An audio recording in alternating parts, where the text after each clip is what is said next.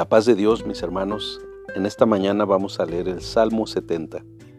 Así es que vayan a las escrituras y leamos. Salmo 70. Al músico principal, Salmo de David, para conmemorar. Oh Dios, acude a librarme. Apresúrate, oh Dios, a socorrerme. Sean avergonzados y confundidos los que buscan mi vida sean vueltos atrás y avergonzados los que mi, mal desean. Sean vueltos atrás en pago de su afrenta hecha los que dicen, ah, ah. Gócense y alégrense en ti todos los que te buscan. Y digan siempre los que aman tu salvación, engrandecido sea Dios. Yo estoy afligido y menesteroso. Apresúrate a mí, oh Dios Ayuda mía y mi libertador eres tú. Oh Jehová, no te detengas. Amén. Este corto salmo es una oración por liberación de los enemigos y es casi idéntico al Salmo 40 en sus versículos 13 al 17. Una nota interesante es que en el Salmo 40 aparece el nombre Jehová y en este, en el 70, aparece Dios. Eso es interesante porque ya en, alguna, en algún momento hemos compartido sobre los nombres de Dios. Y lo que trata de hacer el salmista es poner diferentes énfasis en los nombres de Dios.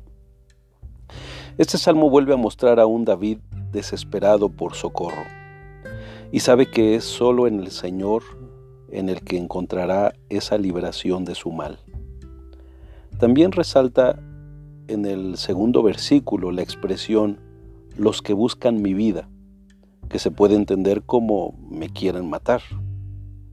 Algo que no podemos olvidar es que David sufrió muchas persecuciones en las que querían quitarle la vida, y la mayor parte de ellas fueron la consecuencia de sus diversos pecados pues Dios perdona todo pecado al que se arrepiente, pero la consecuencia es inevitable. Como lo podemos ver a lo largo de estos salmos. El versículo 4 es, de, es, es como un grito de alabanza, como un recordatorio que el salmista hace a los que están, estén pasando por situaciones similares. Gócense y alégrense, dice lo que debe traernos esperanza de que Dios tiene el control en cualquiera que sea nuestra circunstancia. Y la expresión de este grito de alabanza debe ser, según este versículo, engrandecido sea Dios.